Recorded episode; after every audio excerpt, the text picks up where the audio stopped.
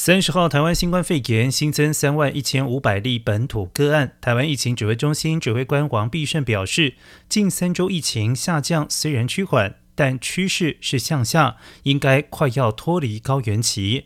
但死亡个案仍在高点。指挥中心发言人庄恩祥解释，目前致死率是反映前两周的确诊高峰。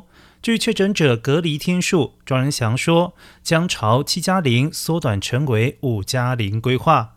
至于口罩禁令放宽，王必胜说，预计十一月讨论，方向为分阶段实行，将与专家讨论是否区分室内、户外等区域，逐步解除口罩规定。